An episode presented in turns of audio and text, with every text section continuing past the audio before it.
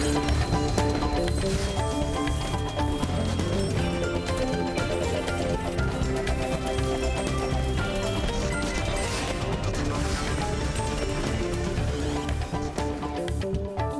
Hola, ¿qué tal amigos? ¿Cómo están? Muy buenas noches. Yo soy Ezra Chabot y esto es Dinero y Poder.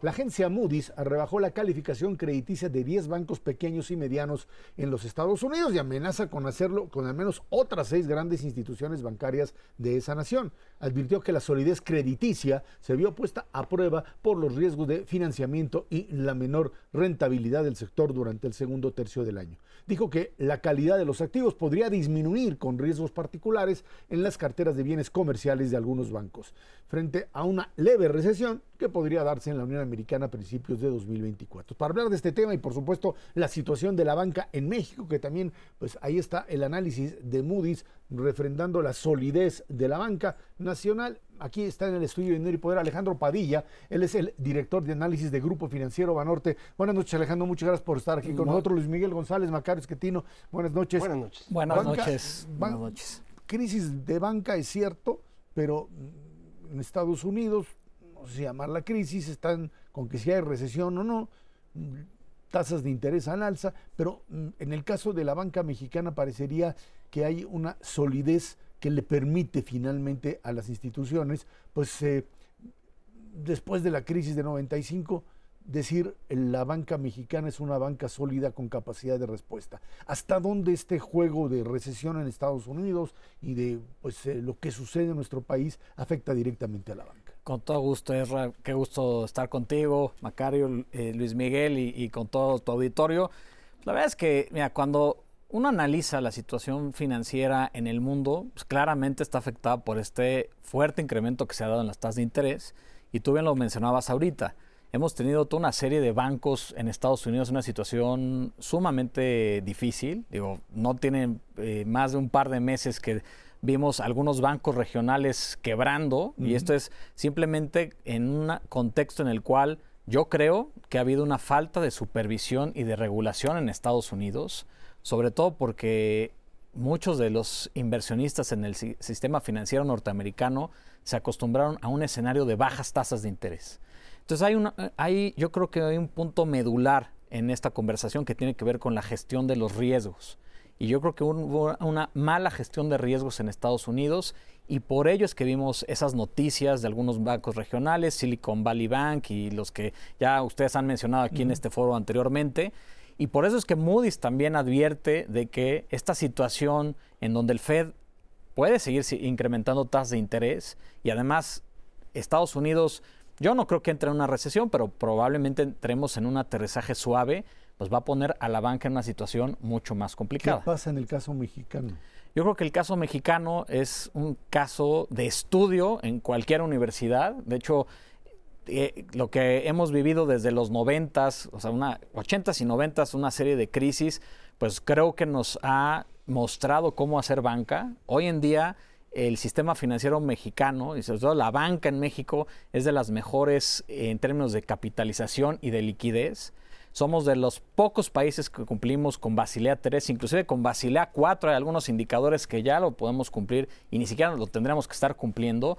Entonces yo creo que a diferencia de Estados Unidos, en México ha habido una muy buena supervisión, una muy buena regulación y eso nos pone en una situación pues mucho más tranquila en estos momentos de incertidumbre en todo el mundo. Entonces, yo creo que son dos historias totalmente distintas. Aprendimos a la mala, como creo que lo, mencionaste anteriormente, ya desde los noventas, creo que hemos venido construyendo este escenario pues mucho más positivo en términos de la banca en México y yo creo que ante las condiciones actuales la banca está en una muy buena situación. Tenemos niveles de tasas de cartera vencida muy bajos. Sí, correcto. Y vemos un indicador que en los noventas fue la puerta por la que entró el desastre y es el crecimiento a dos dígitos de crédito al consumo. Correcto. ¿Qué ha cambiado entre los noventas y ahora en esta variable que es crédito al consumo? Estoy pensando fundamentalmente tarjeta de crédito. Eh, la decías, aprendimos a la mala. ¿En qué es diferente el crecimiento de crédito al consumo ahora del que teníamos en los noventas? Es una excelente pregunta, Luis Miguel, y yo creo que la clave viene de la originación. Porque digo, entre, entre banqueros siempre decimos, prestar es bien fácil, pero ahora cóbrales, ¿no? ¿Qué es lo que pasa? Que yo creo que los bancos aprendimos a llevar a cabo modelos de riesgo mucho más estrictos, mucho más complejos, que nos permite minimizar esas pérdidas potenciales en cualquier crédito, especialmente en la parte del consumo. ¿Puedes traducir modelos de riesgo para la gente que nos está escuchando? Claro, por supuesto, entender este, el perfil de riesgo de cada uno de los clientes, ver cuál es la probabilidad de impago en cada uno de los casos, entender cuáles son las condiciones no solamente económicas que está viviendo el país, sino también idiosincráticas de cada una de las personas, es decir, tener un mapeo mucho más detallado y puntual de cada uno de nosotros y eso ayuda a entender mejor cuáles son los riesgos.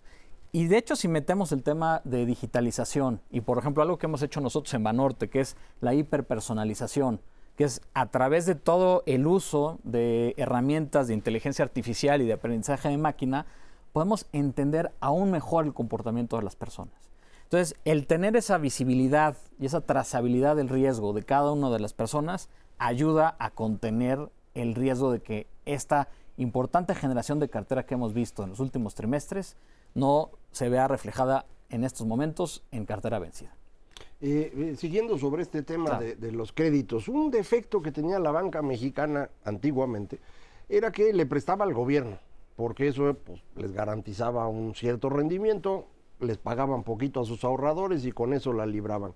Eh, ¿Ha cambiado esto? Tenemos ahora un perfil mucho más de crédito a personas, hipotecarios, consumo, pequeñas, medianas empresas, en general en el sistema bancario y específicamente en el caso de Banorte. ¿Cómo ha ido cambiando este perfil? Yo, creo que lo que comentas, Macario, es un tema muy interesante porque creo que alude a la diversificación, ¿no? Y lo que hemos visto es que la banca en las últimas dos décadas ha tenido, yo creo que ese acierto de diversificar en dónde están las carteras, ¿no?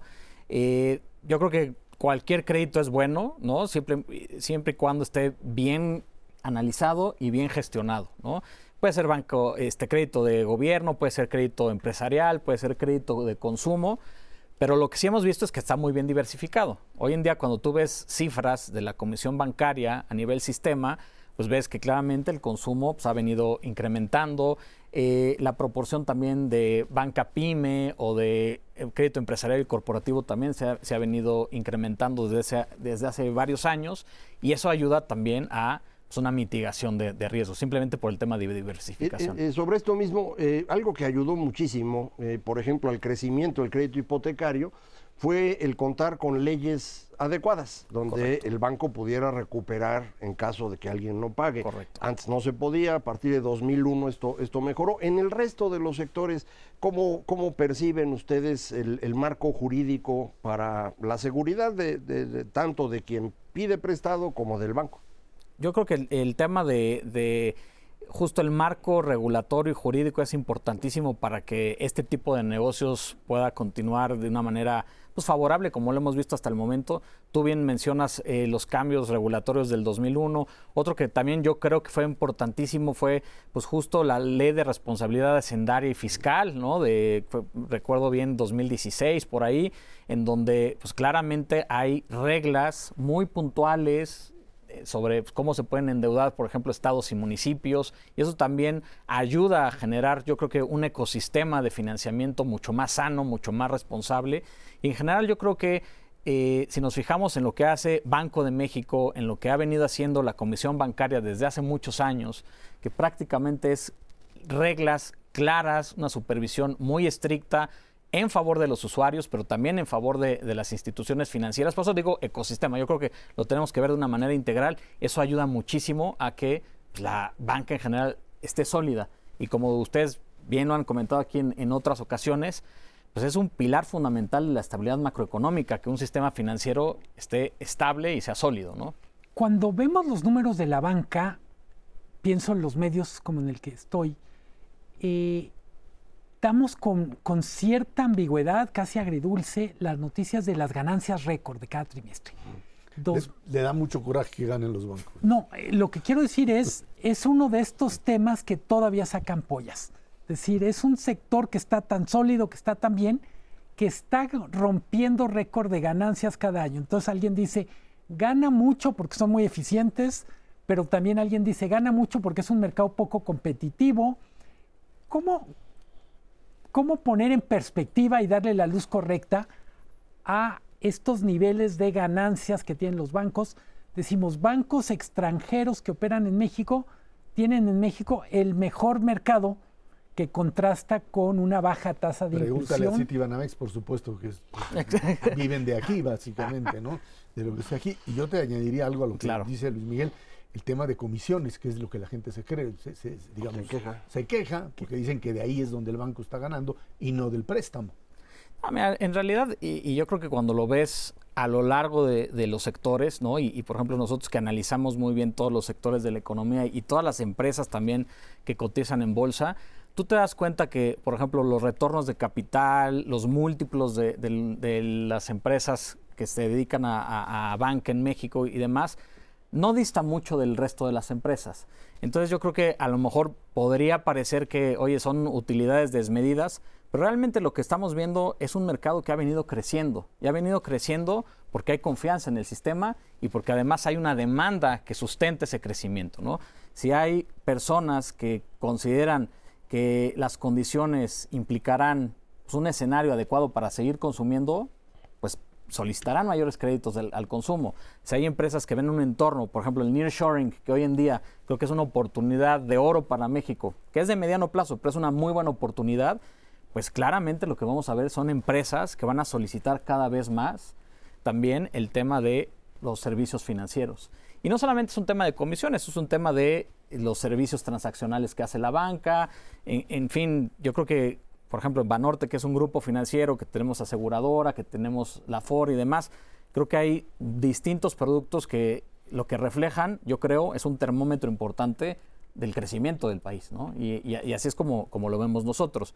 repito, cuando tú analizas los múltiplos o los números que reportan otras empresas, en términos de utilidades o retorno sobre el capital, en términos de, todos estos indicadores financieros, pues no, no dista mucho la banca de, otras, de otros sectores. ¿no? ¿Hasta dónde el tema de comisiones es un tema que pesa o es parte de un gran mito? Hemos visto que, pues sí, los bancos empezaron a cobrar luego por todo y luego en función de la competencia y bueno, y de presiones sin duda también, empezaron a bajar comisiones. Sí, es un tema de competencia, como tú dices, o sea, entre mayores jugadores y obviamente pues también entre más eficiente se va volviendo el mercado, pues claramente hay, hay, una competencia en términos de comisiones, ¿no?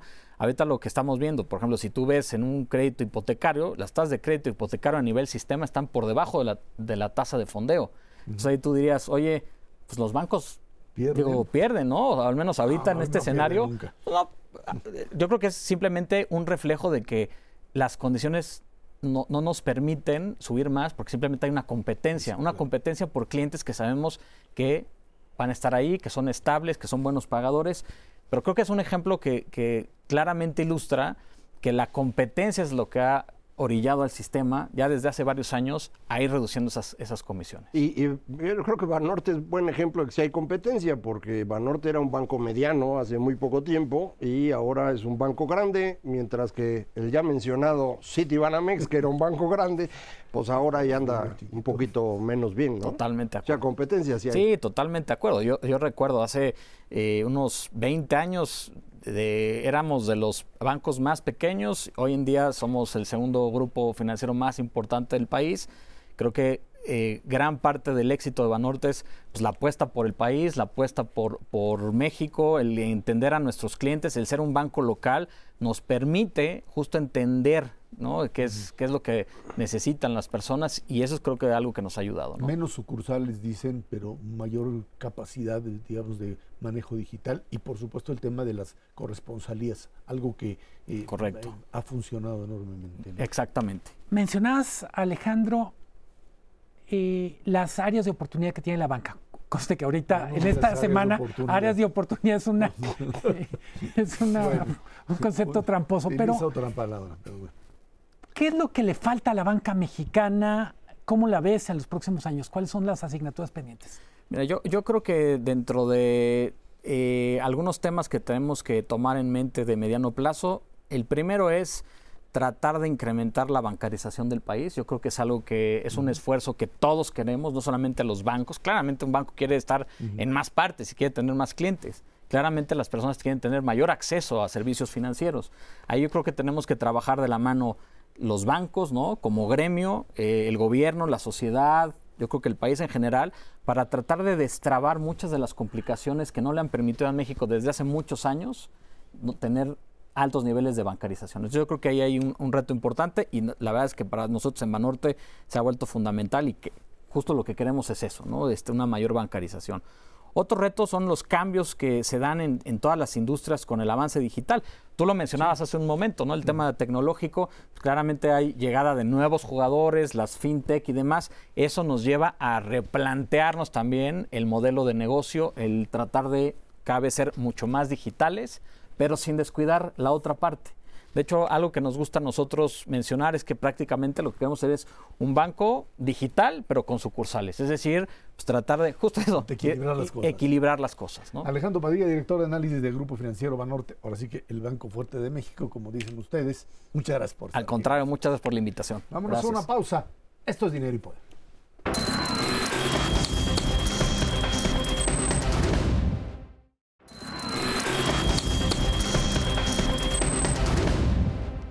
El comité organizador del Frente Amplio por México anunció quienes pasarán a la siguiente fase para elegir a su coordinadora, así le llama. La ley electoral, ya sabe usted que es un poco rara. Xochil Gálvez obtuvo más de 554 mil firmas, disparada por todos lados. Beatriz Paredes, el aparato priista sin duda alguna funciona, 452 mil. Santiago Gil, 358 mil. El aparato panista. Enrique de la Madrid, ahí con el PRI, pues 344 mil. Después del foro mm, de hoy, que se dio seguramente hace unas horas, en, donde discutieron el tema de la visión por México, a partir de mañana se realizará un sondeo para elegir a tres de ellos. Luego habrá cinco foros más, un segundo sondeo del 27 al 30 de agosto y el 3 de septiembre se dará el nombre del coordinador del frente. En tanto, pues el oficialismo anda ahí con sus corcholatas también moviéndose por todo el país. Tienen hasta el 27 de agosto para luego pues, esperar también la formulación del sondeo de las encuestas el 28 de agosto al 3 de septiembre y el 6 darán a conocer unos tres días después al ganador. Bueno, pues eso por ahí sucede en esta, en esta competencia. Eh, parece que los que no quedaron en la, en, eh, pues en la lista, eh, básicamente dos perredistas, Silvano Aureoles y Miguel Ángel Mancera, reclaman que pues no les dieron chance, que ellos en su, eh, recuento habían visto que sí tenían las firmas. Eh, parece que allá hubo un problema en términos de la capacidad de, pues por un lado, de entender en dónde estaban las firmas, si hubo o no la dispersión que se necesitaba, que eran 17 estados. Ese es un, punto, hasta donde yo sé, no hubo un cuestionamiento de que estuvieran por debajo de los 150 mil. Pero el tema de la dispersión ahí, ahí está, pero el PRD asume que se trata de una anormalidad y por lo pronto ponen en pausa, o así hablan ahora lenguajes eufemísticos, o sea, se salen del propio frente, una fuerza política que pues depende del frente para sobrevivir, Macario. Eh, sí, este eh, proceso que está siguiendo el frente a mí me parece un éxito absoluto. Eh, participaron, firmaron más de dos millones y medio de mexicanos, es un montón de personas. Eh, la mayor parte de ellos, o una parte considerable de ellos, lo hizo de forma individual. Eh, participaron también a través de partidos políticos y a, través de otra figura que se llamaron promotores. Los promotores no eran partidos políticos, pero eran representantes de organizaciones civiles, sociales, que juntaban votos para el candidato que les gustaba para este puesto de coordinador. Eh, resulta que si uno ve el ordenamiento por las tres formas de votación, es muy curioso. En la votación ciudadana, Xochitl Galvez arrasa por mucho. Eh, y le sigue después Beatriz Paredes, que obtiene más de 200 mil votos en votos ciudadanos, independientes, de, individuos, pues, ¿no? Pero es aparato priista. No, el aparato priista como partido eh, aparece aparte, porque en tercer lugar en la lista de individuos está Santiago y en cuarto lugar de la Madrid. Cuando ve uno por partido, efectivamente los de los partidos acaban arriba, Beatriz Paredes, Santiago, Enrique, de la Enrique, de la Madrid y Xochitl hasta cuarto lugar. Pero cuando ve uno los promotores, los primeros tres lugares son Silvano Aureoles, Miguel Ángel Mancera y el señor Cabeza de Vaca. ¿Qué tienen en común los tres? Pues que acaban de ser gobernadores. Entonces los tres traen todavía remanentes de organizaciones civiles suyas. De, su zona. De su estado, en donde juntaron las firmas. Pero pues no tenían los 17 estados o entidades federativas requeridas y por lo tanto pues no podían pasar. Eh, Cabeza de Vaca dijo, pues sí, ni modo, muchas gracias, yo sigo impulsando. Pero los dos señores del PRD pues hicieron un berrinche y ahora el PRD dice que ellos se van a mantener en pausa. A mí me parece una actitud muy mala. El PRD tiene una tradición de no respetar resultados electorales que yo esperaba ya hubieran corregido ahora que son una oposición, digamos, pues ya en el límite de la desaparición. Pues no, siguen en lo mismo. A mí me parece bastante inadecuado esto. Digo, se suma un poco a la actitud de los dirigentes de los otros dos partidos, PRI y PAN, pues que están cuidando a sus personas, pero el proceso les sigue doliendo. Ellos no querían abrirse a la ciudadanía. No, querían a Xochitl allá adentro. Menos querían a Xochitl y entonces están sufriendo con ello. Vamos a ver en qué acaba, pero yo creo que lo más interesante de los este fin de semana va a ser el cierre de fotografía entre Beatriz Paredes y, Enrique de la Madrid. Porque, la próxima semana. Eh, eh, y nada más caben tres. y hay cuatro. de las sillitas y quitan una. Y, en las encuestas, la encuesta que publica tu periódico, la del financiero, la del Heraldo, todas coinciden. Xochitl trae el doble de su segundo lugar que es Krill. Y luego vienen, no muy separados, pero abajo, los otros dos, que son los dos del PRI, Beatriz y Enrique de la Madrid y la diferencia es tan pequeña que el margen de error es mayor. No sabemos quién de los dos trae más fuerza. ¿eh? Pero, ok, hasta ahí ese paso de Luis Miguel. Pero el siguiente es importante porque cuando queden los tres, vas a jugar a un doble juego, que es encuesta por un lado y votación de aquellos que se inscribieron en el frente. Y ahí sí, pues Xochitl puede empezar a, pues, a temblar porque el aparato de partido puede jugar en su contra porque así es el juego, ¿no? Yo creo que en cualquier otro lugar la pregunta no tendrá sentido, pero, pero en México aquí ahora es, el frente de verdad quiere ganar. Cuando uno ve lo del PRD, cuando ve uno la, la actitud de los dirigentes partidistas, uno tiene razones fundadas para decir, bueno, a lo mejor el mejor negocio para el dirigente del PRI o para el dirigente del PAN es perder y administrar una hectárea, porque si gana alguien que no pertenece a, su cuadrilla, pues simplemente las cuentas ya no le salen. Eh, me parece que, dice muy bien Macario, es un éxito, yo diría en una cosa, en este momento con el nivel de apatía, con el nivel de desencanto que hay con la política, movilizar cientos de miles de personas hasta llegar a dos millones, no hay manera que no sea un éxito. Eh, lo que sigue es muy complicado, tú decías, está la parte del proceso. Confieso, cuando estabas leyendo el prompter para, para presentar, por momentos decía, se está haciendo bolas Esra, y no, el problema es que esto está muy complicado, eh, qué se vale, qué no se vale. Estamos hablando de los reglamentos que puso el frente, pero luego está la supervisión del INE, lo que puede decir el tribunal. Claro. Y en buena medida los partidos tienen el reto de mantener unido esto que crearon y que en esta unidad no desencanten a la ciudadanía. A mí me decía ahorita Macario, el proceso hasta ayer es al que no le gusta lo que está pasando, denuncia el procedimiento porque no es capaz de decir, bueno, pues yo no tengo el carisma que pensaba que tenía, no alcanzo a juntar los votos que pensaba. Eh, eh, Jorge, Jorge Preciado. Sí que con todo respeto en su casa lo conocen, grita faul cuando si era un concurso de popularidad él no lo iba a ganar, si era un concurso de capacidad de organización. Sí, está bien, pero el, tema es que quieren quedar ahí, yo entiendo, como parte de lo que será eventualmente el reparto de posiciones. El, es lo, el fear of missing out. Así es. Los pobres tienen pavor de quedar fuera, fuera, aunque no pertenezcan a la fiesta. Insisten, por ejemplo, y este es el reclamo tanto de Aureoles como de Mancera,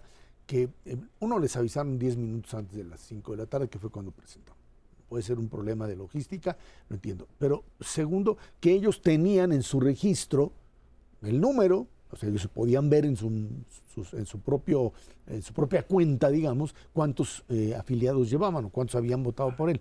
A ver, pero, pero, pero, lo que queda claro aquí es, hay que aclarar, es, no tenías la dispersión, no tenías los 17 estados. Y el PRD tiene que entender que si los partidos políticos tienen que quedarse en este juego atrás para ser, volver, incluso si gana uno de los suyos, un candidato ciudadano, pues el PRD está jugando al suicidio político porque no puede hacer otra, por más que ponga en pausa, no le va a quedar otra más que entrar o desaparecer. A ver, eh, estamos en otro episodio de Yo tengo otros datos, que digo, nomás cómo se contagió esta manera de argumentar. Eh, y tenemos un poco cuál es el papel de los partidos frente a la ciudadanía y en esto, ¿qué papel juega el PRD, que es un partido que literalmente está en la frontera de la inexistencia? Es muy importante cuando se trata de poner en la misma mesa o en la misma cama al PAN y al PRI. La única manera de que esta alianza funciones con un chaperón llamado PRD. Así es. Cuando lo pones en el contexto de la participación ciudadana, francamente el PRD es prescindible. Ah, y, bueno, alguien decía, este, bueno, pues es el momento de decirle, PRD, ¿sabes quién? No estés molestando de este un lado y llamar a Movimiento Ciudadano, nada más que Movimiento Ciudadano dice que con quien no quieres con el PRI, pero bueno, sería, digamos, otro boleto. Y en el otro lado, en el otro lado, también queda claro que hay, que están crujiendo los huesos, porque pues... Eh, los reclamos de figuras como Marcelo o el propio Monreal con respecto a que no sé nada de la encuesta, no sé absolutamente cómo va a funcionar, pues está también generando esta pues desconfianza con respecto al proceso, ¿no? Sí, del otro lado no importa mucho porque el que decide es una sola persona y no la encuesta es irrelevante. En este proceso sí importa porque la encuesta va a decir cuál de los dos candidatos del PRI pasa a la segunda vuelta eh, y después vamos a ver lo que dijo muy bien Luis Miguel y es clave. ¿De veras quieren ganar o no los partidos? Yo estoy convencido que no. O sea, ellos, su objetivo es sobrevivir, administrar la hectárea, como dices tú. Los que quieren que se gane la elección son los ciudadanos. Los ciudadanos son los que forzaron a los partidos a hacerlo del Frente Amplio, que no querían hacerlo así. Este proceso fue en contra de la voluntad de los dirigentes partidistas.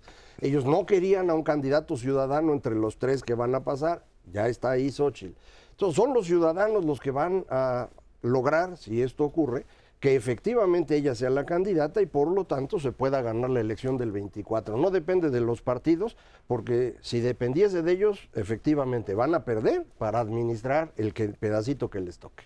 Y finalmente, pues decir que mm, en el lado de la competencia, porque finalmente, más allá de que haya un, dedazo o no, pues eh, los que están compitiendo, por lo menos Marcelo y Claudia, saben muy bien que la posibilidad de la decisión entre uno y otro es, es posible. Para mí la sorpresa en Morena es lo serio que se tomó la posibilidad de ser candidato a Dan Augusto. Eso sí, bueno, es que eh, le está echando ganas como si de veras pudiera. pues obviamente te pusieron a actuar y pues a veces cuando uno actúa uno cree que puede ser no solamente actor sino además ejecutor de aquello que le pusieron en el guion. Vámonos a una pausa, inflación, datos de economía aquí en Dinero y Poder.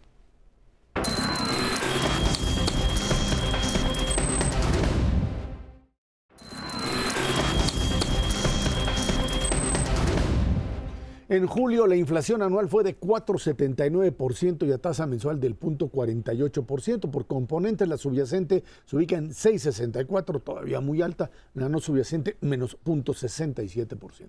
Se estima que para diciembre de este año terminen en 4,6% y diciembre de 2024, un año más, en 3.5%.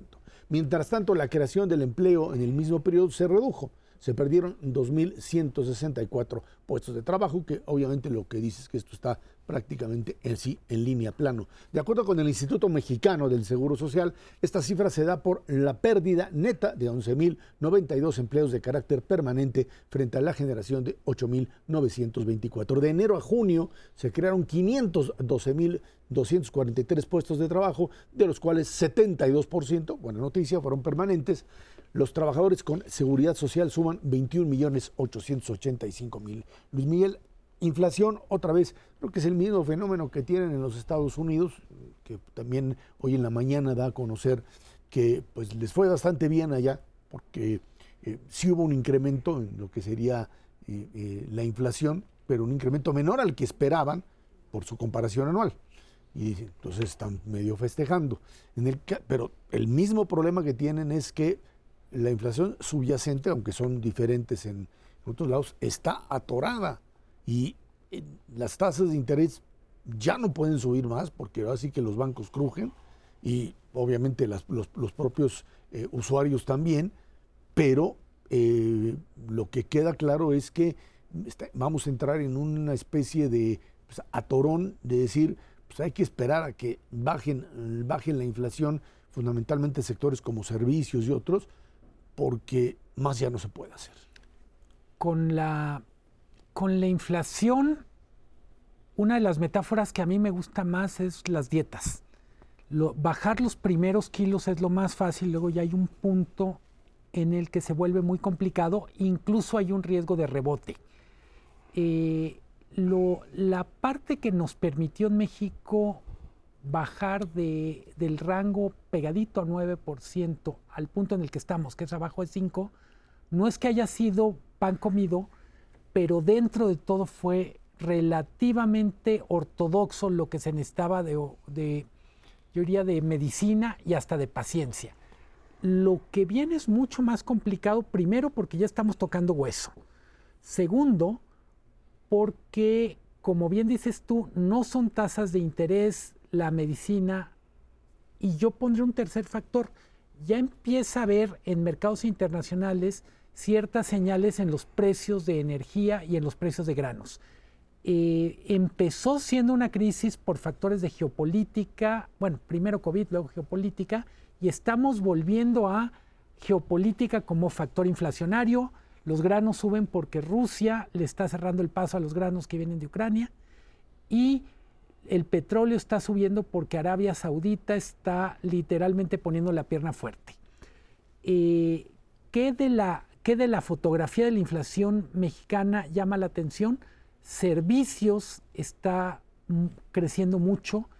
Tiene, la explicación es mucho del consumo que estamos viendo en marcha a través de remesas, de transferencias, está consumiendo muchos servicios. Eh, en servicios eh, los precios están subiendo porque hay mucha demanda y mucha de la demanda no es a través de crédito, sino con cash que tiene que ver con transferencias remesas.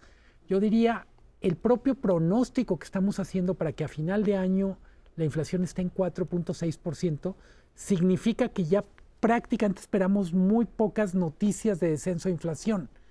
Eh, la gran pregunta es si las expectativas positivas para 2024 se mantienen y llegamos ya al rango del Banco de México. Yo creo que no vamos a tener un 2024 tan tranquilo en términos de inflación, entre otras cosas porque la economía está moviéndose mucho. Eh, un par de expansiones a lo que acaba de platicar Luis Miguel sobre lo de lo de Ucrania. El año pasado esperábamos un incremento fuerte en precios de alimentos y no ocurrió. Afortunadamente, digo, sí hubo un, crecimiento de precios, pero se esperaba mucho más porque pensábamos que efectivamente Rusia iba a impedir la salida de granos de Ucrania, pero no ocurrió en aquella ocasión, ahora sí está ocurriendo. Todo esto sí puede ser un problema serio, probablemente lo veamos reflejado en conflictos sociales importantes en África, que es eh, el consumidor importante de los granos de Ucrania, en donde además traemos ahorita problemas ya importantes en algunas partes. Eh, el, otro tema es lo de los servicios. ¿Por qué los servicios están subiendo de precio? Porque es lo único que consumen los mexicanos. Resulta que en el consumo de las personas, el consumo de bienes nacionales no ha crecido nada desde prácticamente 2018. Entonces, el crecimiento ha ocurrido en los otros dos rubros, bienes importados, que han crecido muchísimo, y servicios. Todos los servicios son los que se presionan. Entonces, ¿por qué la inflación no crece más? Pues porque la gente no está comprando productos hechos en México, está comprando productos importados que ahora están a 17 pesos por dólar, pues está bien barato. Y entonces esto evita un mayor eh, crecimiento de la inflación. Si de pronto el tipo de cambio se moviera un poquito para arriba, entonces, todo ese consumo de bienes importados va a acabar en inflación. Si los servicios siguen teniendo demanda, vamos a tener inflación. Si el tema del empleo, que ya dejó de crecer, vuelve a moverse tantito con los incrementos de salario contractual que vimos en la primera mitad del año, va a volver a haber inflación. Por eso lo que decía Luis Miguel es muy importante. El, riesgo del rebote no es cosa menor. Sí puede ocurrir. Yo creo que conviene que todo el mundo esté tranquilo. Entiendo que el Banco de México se mantiene sin problemas, la va ir viendo. Eh, pero yo creo que no, no debemos confiarnos y sí puede ser eh, necesario a lo mejor en la segunda parte del año que, las tasas se mantengan ahí o incluso a lo mejor que suban tantito, ya lo, ya lo iremos viendo. Una, una sola cosa, el que en este contexto el Banco de México no suba tasas, las mantenga, quiere decir que con una inflación a la baja, la tasa real sube. Eh, esto se cumple siempre y cuando la tasa, digo, la, inflación siga bajando. Eh, creo que, por un lado, vamos a ver una política del Banco de México que va a seguir eh, dialogando con la Fed, por decirlo de alguna manera, entendiendo que no es momento de relajar la, la, política monetaria y volvemos a una pregunta que nos hacíamos el año pasado, si la política monetaria no basta, entonces, ¿qué más tenemos que hacer? Eh, creo que una buena decisión que en algún momento tomó el gobierno fue decir, no voy a poner controles de precios, voy a mantener la apertura de fronteras, pero había otros temas que están en la receta que hay que tomar en cuenta. La inseguridad es altamente inflacionaria en México. Cuesta, muy caro. Ahora, el tema de empleo, que Macario hablaba de él, eh, estamos hablando finalmente de una generación de, por un lado, de una determinada cantidad eh, de, empleos en distintos sectores que han recuperado una parte, una parte de lo perdido. El otro es el tema de la capacidad adquisitiva, en donde pues sí tienes aumentos importantes desde que se dio eh, esta pues, eh, decisión de aumentar salarios mínimos y salarios contractuales, pero al mismo tiempo tienes una carga inflacionaria que te come una buena parte de lo que finalmente entregas. Sí, si haces el cálculo de la inflación que están percibiendo las personas de los ingresos más bajos, en México, ahora que podemos hacerlo con la ENIG, resulta que eh, la mayor parte de los mexicanos no tiene una mejoría real en sus ingresos, es una mejoría muy chiquita. Y como tuvieron que dedicarle más dinero a salud, porque el gobierno dejó de proveer salud, el resultado neto, y se ve en la encuesta de ingreso-gasto, es que las personas tuvieron que incrementar la proporción de dinero que gastan en alimentación, que eso es una muestra muy clara de que empobrecieron, y tuvieron que reducir brutalmente su gasto en educación, que eso también confirma que se están haciendo más pobres. Entonces, independientemente de la medición de pobreza, que ya platicarán aquí próximamente el, el secretario ejecutivo de Coneval, eh, creo yo que las personas sí están eh, enfrentando una situación difícil, no están pudiendo gastar lo que querían y esto se ha visto reflejado en un menor gasto en educación, en un mayor gasto en alimentación. Y, un fenómeno también importante es el, el, incremento al salario mínimo que ha sido grandote y que efectivamente se nota en los ingresos más bajos, ha obligado a las empresas a compactar su estructura de salarios porque no pueden subir todos al mismo ritmo. Y esa es la razón por la cual la misma encuesta de ingreso-gasto nos dice que quien realmente perdió ingreso en serio en los últimos años son las personas que tienen estudios de licenciatura y posgrado, lo cual es una pésima señal hacia adelante. Eh, del mercado laboral, eh, tenemos un primer semestre eh, con medio millón de empleos generados, más de medio millón muy buen primer semestre. Eh, una de las preguntas es si el dato de julio es el anuncio de un segundo semestre muy complicado o es una especie de pequeño bache estadístico. Evidentemente podemos especular, pero estadísticamente un solo dato no marca tendencia. Habrá que esperar. Y una cosa que me parece relevante, lo he platicado con algunos secretarios de Desarrollo Económico, eh, vamos a decir que cada millón de dólares de inversión extranjera compra menos empleos ahora de lo que compraba hace 10 años. Entonces, lo que estamos teniendo es niveles muy buenos, muy altos de inversión extranjera directa, que tienen que ver con nearshoring y otras cosas, pero hay que empezar a, a poner en el mapa o en el radar, no van a generar tantos empleos como antes. Como esa misma cantidad de dólares generaba hace una década. Que eso tiene que ver con el cambio tecnológico incluso en el que estamos. Es automatización, robotización, que aunque no la veamos, existe en México y cada vez existe más. Vámonos a una pausa y de regreso platicamos con usted. El Tribunal Electoral del Poder Judicial de la Federación, otra vez enfrentado con el presidente en esta lógica pues, de desencuentros con respecto a temas fundamentalmente electorales. Esto es dinero y poder.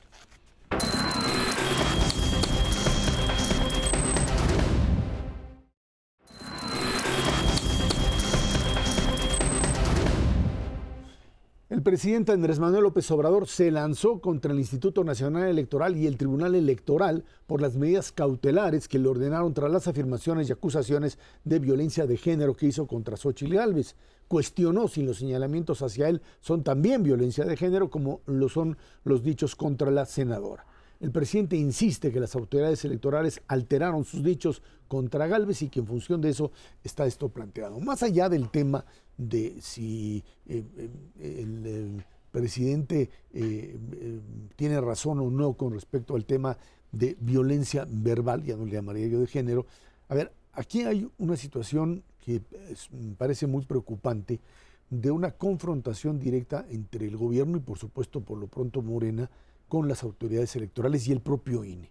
O sea, hay una desconfianza, por no decir un rechazo, a las medidas que ha venido dictando tanto el propio instituto como el Tribunal Electoral. Y esto pues hace temer que tengamos un conflicto político postelectoral, porque parecería ser que esta idea de, eh, por un lado, tratar de que el presidente de la República no intervenga en las eh, eh, el proceso electoral, va a ser algo que no se va a poder controlar y que en función de ello, pues el quien sea o la quien sea candidata del frente, del frente amplio, pues tendrá que lidiar con dos figuras, con aquella que es la propia, el propio candidato o candidata de Morena, por un lado, y por otro lado, la propia figura presidencial que decidió participar y decide que sigue participando. Él insiste y entiendo esa parte, que pues se trata todavía no del periodo electoral. Este empieza en septiembre, ¿no? Y entonces, pues yo puedo hablar y decir lo que quiera, que es un poco también lo que han hecho tanto Morena como el propio Frente, pues con estas simulaciones de campaña, que son finalmente campaña. El punto es, ok, quedan tres semanas de agosto y después, ¿qué va a suceder, Luis Miguel? El tema no tiene no tiene desperdicio en el sentido de casi cada ángulo que uno agarre es muy rico. Está en juego también cuáles son los límites a la libertad de expresión que debe tener el presidente, eh, si es que debe haberlos o no. Yo soy de los que cree que el presidente tiene más obligaciones que un ciudadano común respecto al cumplimiento de leyes y respecto a lo que es el cuidado de las formas y en el fondo de su palabra. Eh, está, desde mi punto de vista, la confrontación, como bien dices tú, con el Tribunal Electoral, eh, pero más grave que la confrontación es el desacato. Una vez que el tribunal ordena algo, uno entendería que por lo pronto se cumple y después vas a otra instancia a discutirlo, pero en este caso además no hay una instancia superior al Tribunal Electoral. Por tanto, se cumple o se cumple. Entonces yo diría, el presentarlo solo como hay un enfrentamiento es, pues, en el momento en el que un tribunal te da una orden, la tienes que cumplir. Eh, me parece que junto con eso está, y no es menor, la manera que el presidente entiende lo que es la violencia política de género, que digo, puede ser muy rigurista eh, la manera en que está reglamentada, pero el rigor con el que estamos reglamentando como país la violencia política de género tiene que ver con la gravedad del estado de las cosas. Efectivamente, en este país a las mujeres se les ofende una vez y otra también con cualquier pretexto, sea precandidata a la presidencia o sea compañera de trabajo o subordinada o jefa. En buena medida hay que entender que nuestra legislación que pone tantos límites a lo que el presidente puede decir y lo de violencia política y género tiene que ver con una situación muy delicada que dio origen a eso. A mí me parece bien que la bronca sea ahorita y no el año que entra, porque sí creo que el presidente tiene que tener límites en su función como, como jefe del Estado mexicano, no puede ser simultáneamente jefe de un partido político y menos jefe de campaña. Es que el presidente es delincuente, es cínico y es narcisista, y aclaro. Es delincuente porque eh, difundió información secreta eh, de la candidata Xochitl Galvez. Eh, y lo es porque no está atendiendo las órdenes del Tribunal Electoral. Es cínico porque de lo que se quejaba cuando Vicente Fox era presidente y era candidato, él lo hace hoy muchas veces más de lo que entonces ocurrió. Y, se ha convertido en la primera víctima de la nación. Es decir, de pronto resulta que la violencia de género no es contra Xochitl Gálvez, es contra él. Y dice uno, es que esto no puede ser, no hay manera que funcionen las cosas adecuadamente cuando el jefe del Estado mexicano, su única preocupación es que él debe ser atendido como se merece. Es decir, en ningún momento está pensando en qué debemos hacer para que el país funcione, cómo hacer para que las leyes se cumplan. No, no.